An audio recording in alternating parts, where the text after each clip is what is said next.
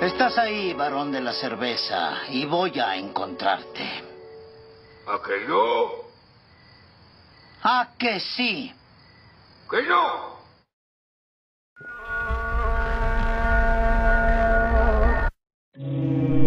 Interrumpimos su programación habitual para informarle que está entrando en la dimensión de largos días y plácidas noches.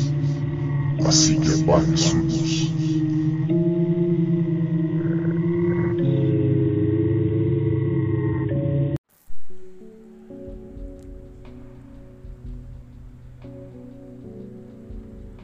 Bienvenidos a otro capítulo más de este programa, conocido como Largos días y plácidas noches, el lugar donde hablamos de historias de terror, relatos poco conocidos o casos extraños. Yo soy su anfitrión, mejor conocido como Trauma, y quiero agradecerles a ustedes, mi querido público, por acompañarnos una vez más en este macabroso programa. Y volvemos con la sección de casos de desaparición. En el capítulo de hoy les traigo otro caso especial. Pero antes de iniciar con el caso de esta noche, quiero decirles que ya llegamos a los mil seguidores en TikTok y que de verdad quiero agradecerles a todos ustedes por todo su apoyo en este tiempo transcurrido. sí, yo sé, sé que no somos muchos seguidores, pero igual estoy muy feliz, ya que poco a poco estamos creciendo y ya que ustedes son muy importantes en este canal y en esta comunidad. De verdad, si te gustan mis capítulos en Spotify o si te gustan mis videos en TikTok, agradecería muchísimo que compartieras los videos y estos capítulos que estoy transmitiendo para todos ustedes. De verdad, en serio, les agradezco mucho. Si algo a mí me gusta mucho en esta comunidad es contar historias de todo tipo. Es algo que disfruto demasiado y sobre todo poder interactuar con ustedes. Así que si tienes alguna idea, algún comentario que quieras darme, adelante, puedes seguirme en TikTok como arroba trauma of the night. Y también puedes seguirme en mi página de Instagram, que por cierto ya tenemos página de Instagram oficial, así que síganme también como arroba trauma of the night, el mismo nombre. Así que ya lo saben amigos, todos los días, todas las noches estoy disponible en ambas plataformas. Bueno, dicho una vez esto, comenzamos con el caso de la desaparición de Johnny Gosh. Comenzamos.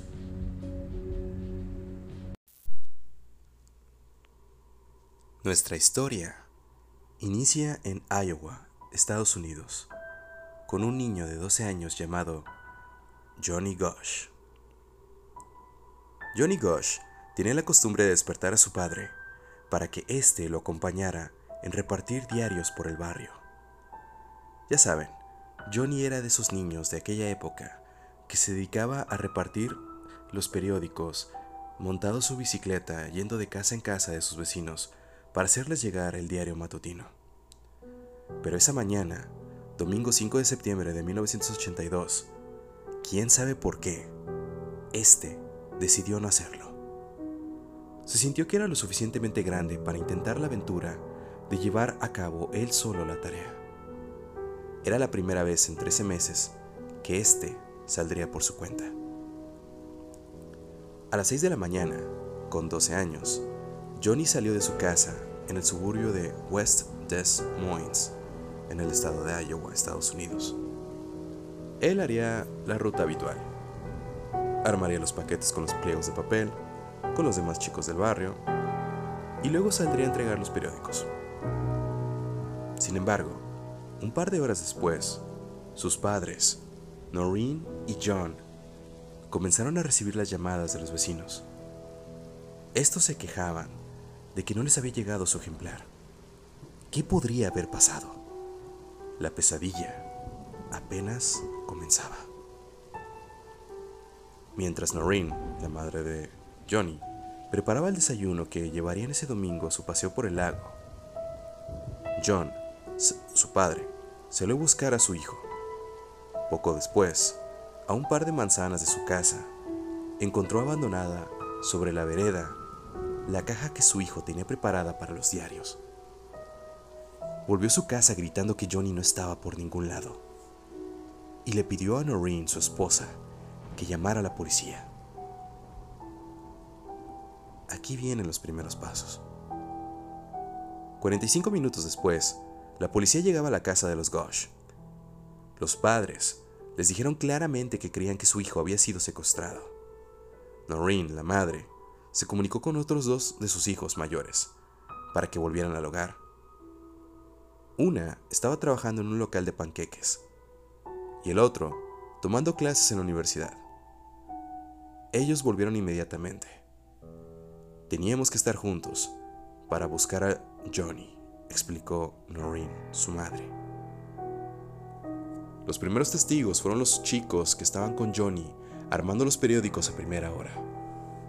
Ellos contaron que lo habían visto hablando con un hombre que conducía un automóvil Ford Fairmont de color azul. El hombre había apagado el motor, abierto la puerta de su acompañante y sacado los pies hacia afuera, mientras le preguntaba dónde quedaba la calle 86. Pero Mike Seskis, de 16 años, dijo que a Johnny la situación no le había gustado nada, porque le dijo, hay algo mal con este hombre, me asusta, me voy de acá directo a la casa. Puso los diarios en el bolso y se fue. Todos estaban terminando sus paquetes. Y se dispusieron a marcharse también. Mike escuchó ladrar un perro. Y acto seguido, el conductor del auto encendió el motor, cerró de un portazo la puerta. Y antes de irse, prendió y apagó las luces tres veces, como si estuviese haciendo señas a alguien. En ese momento, Mike, su amigo, levantó la cabeza y vio que Johnny se alejaba solo por la calle y observó a otro hombre salir de entre dos casas. Ese hombre caminó detrás de Johnny. Cuando Johnny dio vuelta a la esquina, sin saber que estaban siguiéndolo, quedó fuera de vista de Mike. Unos segundos más tarde, Mike sintió otro portazo en una puerta de auto y ruedas chirriando y vio pasar el vehículo Ford de aquel desconocido en dirección al norte, hacia las afueras de la ciudad. Todo esto ocurrió alrededor de las 7 de la mañana, en un breve espacio de tiempo que no superó los 12 minutos.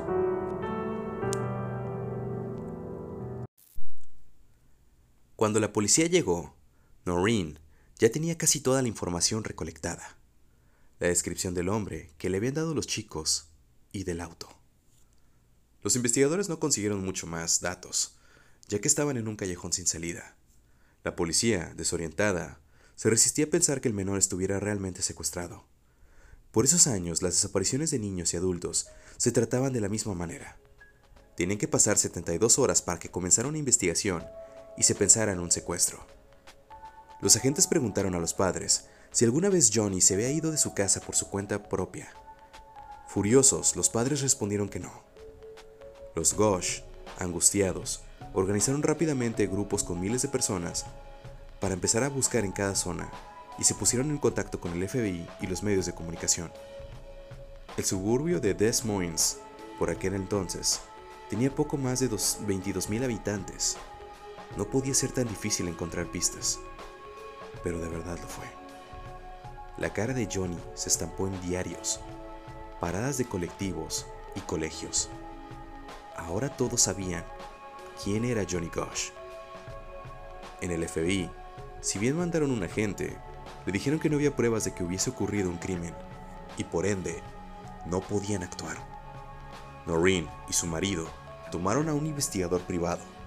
La policía confundida en un momento hasta quiso detener al investigador privado, ya que las cosas no avanzaban y se tornaron muy perturbadoras, por así decirlo, y más que nada complejas.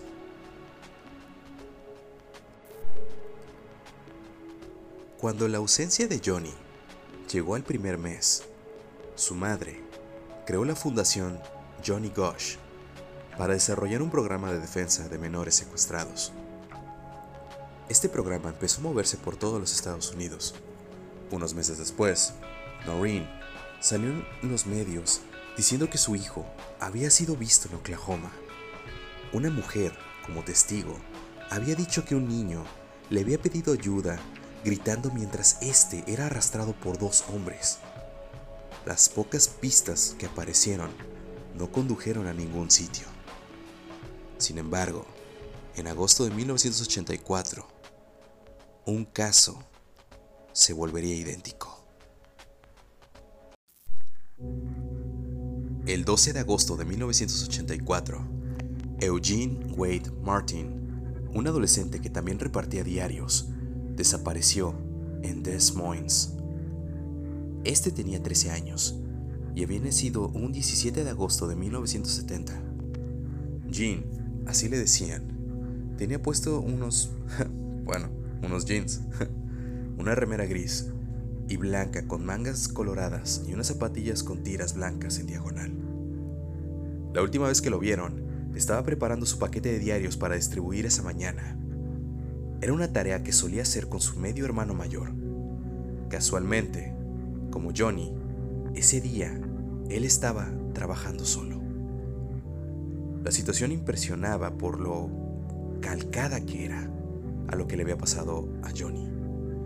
Los testigos dijeron que Jean estuvo hablando con un hombre desconocido entre las 5 y las 5.15 de la mañana en la calle 12 y Highway Drive. El hombre tenía entre 30 y 40 años. Era de contextura mediana y llevaba un prolijo corte de pelo. La conversación aparentaba ser amistosa. El encargado de Jean encontró su bolsa de diarios con 10 periódicos dentro. Cerca de las 7.15 de la mañana, llamó a la familia para decirles lo que estaba pasando y que había encontrado dicha bolsa abandonada en una esquina de la calle Highway Drive. El padre de Eugene llamó a la policía para reportar su desaparición. La búsqueda desgraciadamente comenzó a las 8.40. Los agentes sospecharon desde el principio que algo malo había pasado y clasificaron la desaparición como un secuestro.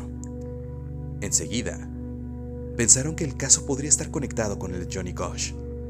Ocurridos dos años antes, a pesar de los esfuerzos, no pudieron hallarlo. Al momento de su desaparición, Eugene era un chico que adoraba el fútbol, pescar y los videojuegos.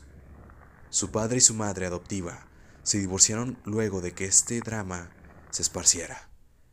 Y hoy, los dos ya han muerto. El caso jamás fue resuelto. En septiembre de 1984, un empleado de Anderson Erickson Dairy le preguntó al presidente de la compañía láctea, Jim Erickson, si había alguna manera de que ellos pudieran ayudar a la familia Gosh. A Erickson se le ocurrió poner fotos de los pequeños desaparecidos, con breves fotografías, a los lados de los envases de cartón de leche. Colocar en las mesas familiares de todo el país las caras de las víctimas podía ser un buen estímulo para que la gente estuviera atenta y aportara datos, y sobre todo, pudieran evitar que a sus hijos les pasara lo mismo. Una semana después, la empresa Primary Farms Diary decidió hacer lo mismo. En muy poco tiempo, la mayoría de las compañías de productos lácteos de los Estados Unidos repartieron esta exitosa acción colaborativa. Así que la cara de Johnny y su amigo Eugene ya estaban en todas las leches de Estados Unidos. En 1985 apareció una nota escrita en un billete de un dólar que decía Estoy vivo. El billete lo había recibido una mujer en una tienda de Iowa, quien reenvió el billete a la policía no fue tomado en cuenta, ya que los detectives pensaron que era una broma macabra.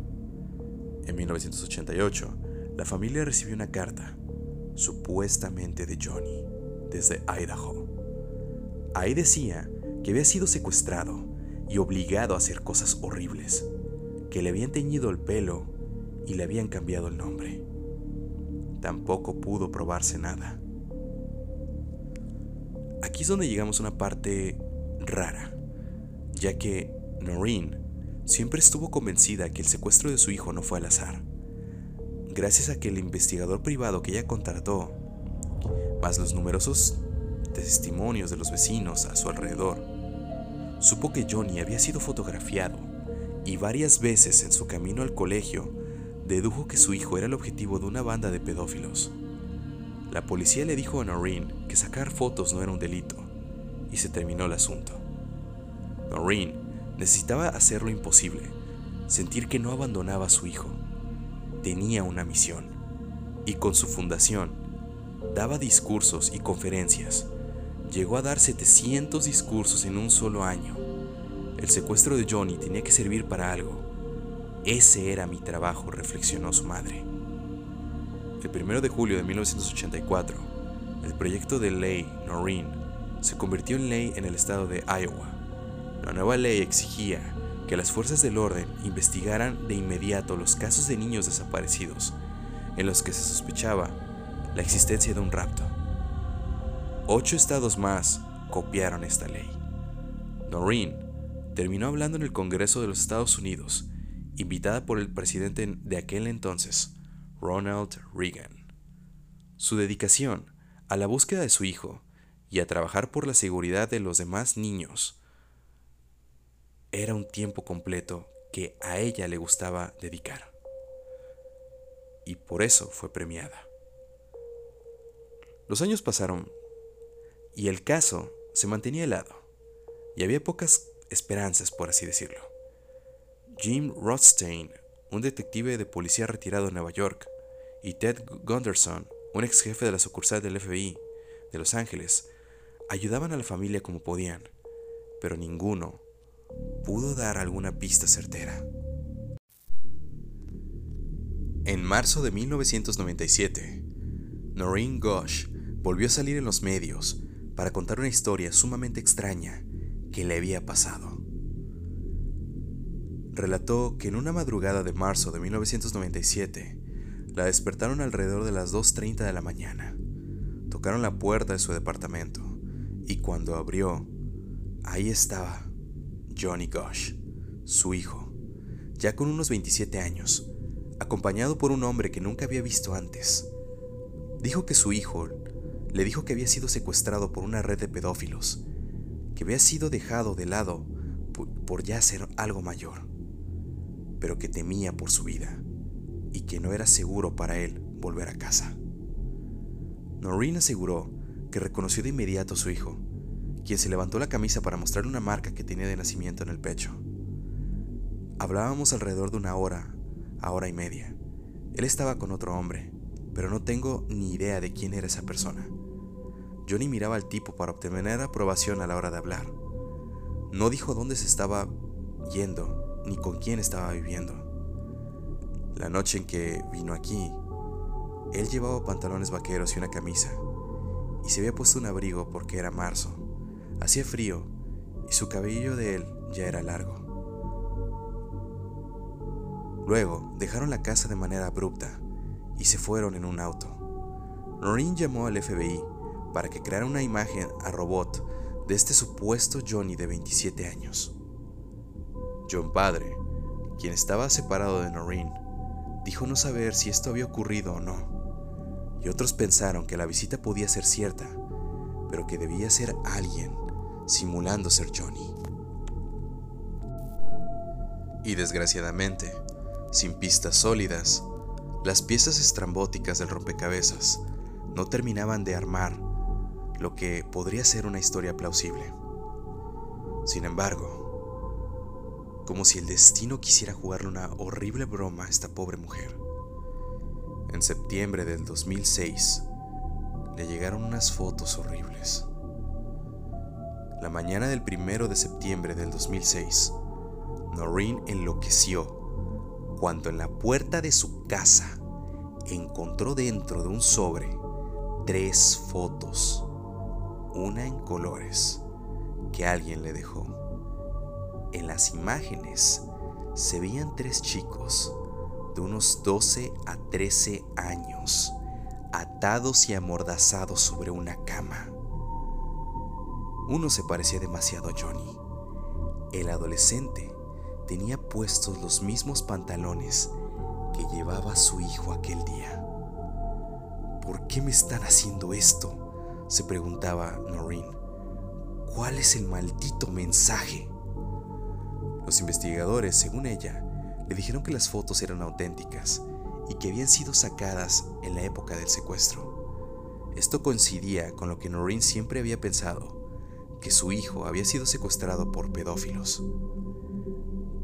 Pero un detective llamado Nelson Salva, que trabajó en el estado de Florida, aseguró que esas fotos eran de un caso que él había investigado en Canadá antes de la desaparición de Johnny, entre 1978 y 1979. Lo cierto es que Salva no pudo probar lo que decía, y Noreen sigue convencida de que esas imágenes son de su hijo. Salva dijo que ese caso no terminó en un arresto porque los chicos habían posado para las fotos voluntariamente y que no habían admitido que el adulto que los habría tocado, supuestamente este no los atacó inapropiadamente. Salva no pudo dar más detalles, con lo cual pudo probarse y dijo, probablemente los padres encontraron las fotos y llamaron a la policía. Investigamos todo el caso, identificamos a los chicos, pero sin declaraciones, ahí quedó todo. Es en esta parte donde llegamos a lo que llamo mientras dure la esperanza. Noreen y John, padres, se separaron en 1993. El padre de Johnny fue muy levemente sospechado por algunos de sus compañeros de trabajo y vecinos, creyendo que él tuvo que ver algo en el secuestro. Sin embargo, nunca hubo pruebas de ningún tipo. Las teorías sobre lo ocurrido, incomparables hasta el día de hoy, son que el secuestro fue organizado por una red de pederastía integrada por policías y gente con mucho dinero y poder de aquella época. Que el padre de Johnny podría haber estado involucrado en esa red por esos años en los llamados telefónicos en la madrugada. Que Johnny Gosh está vivo y se llama ahora Jeff Gannon. Noreen no se entrega y hasta el día de hoy se muestra convencida de que su hijo está vivo, sin importar qué. Y desgraciadamente, este es el fin de la historia, querido público. Aún hoy en día no se pueden encontrar pistas o siquiera algún paradero de Johnny Gosh. Es aquí donde yo les digo a todos ustedes que se tienen que cuidar a cada rato. El mensaje que siempre les doy al final de cada capítulo no es un mensaje vacío, es un mensaje de cuídense de mi parte. Lo digo con todo el cariño del mundo, pero sobre todo con toda mi alma. Por favor, cuídense, porque uno nunca sabe lo que va a encontrar allá afuera. Que este caso nos sirva de ejemplo, que las grandes corporaciones, gobiernos y hasta los propios policías que nos deberían proteger no siempre van a estar de nuestro lado. Y que por mucho que los medios nos digan lo contrario, jamás, jamás debemos confiar en nadie que no conozcamos. Hay que tener la mirada en alto, los ojos en todas partes y cuidar a nuestros seres queridos, porque uno nunca sabe qué es lo que va a pasar al día siguiente. Y con este capítulo me despido esta noche. Espero verlos en otro capítulo más de esta saga conocida como Casos de desaparición de largos días y plácidas noches.